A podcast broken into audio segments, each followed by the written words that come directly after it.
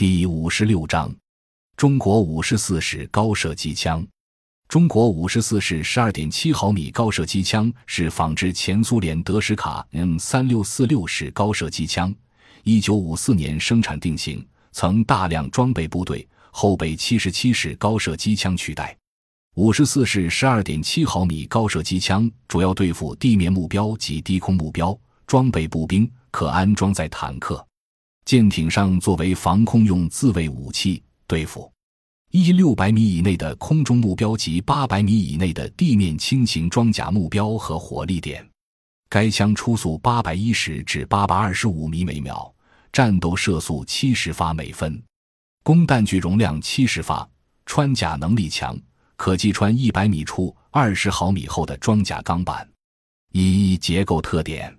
五十四式高射机枪装备后。进行了多处改进，去掉原枪管上的散热片，在枪管上增设提把，便于枪管更换。重新设计了轻型三脚架，取消防盾和两个轮子，重量从一百二十七点五公斤减少到五十三公斤，并定名为六十五式高射机枪枪架。高射瞄准镜增加了副尺，使瞄准范围扩大了一倍，并取消了两用测距尺，改用望远镜测距。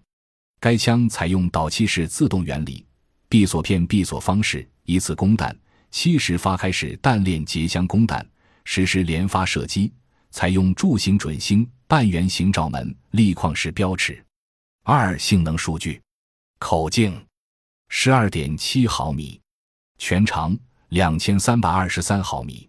枪身长一千三百四十二毫米，瞄准基线长一千一百一十三毫米。全重九十三公斤，枪身重三十四公斤，枪架重五十三公斤，初速八百三十至八百五十米每秒，理论射速五百四十至六百发每分，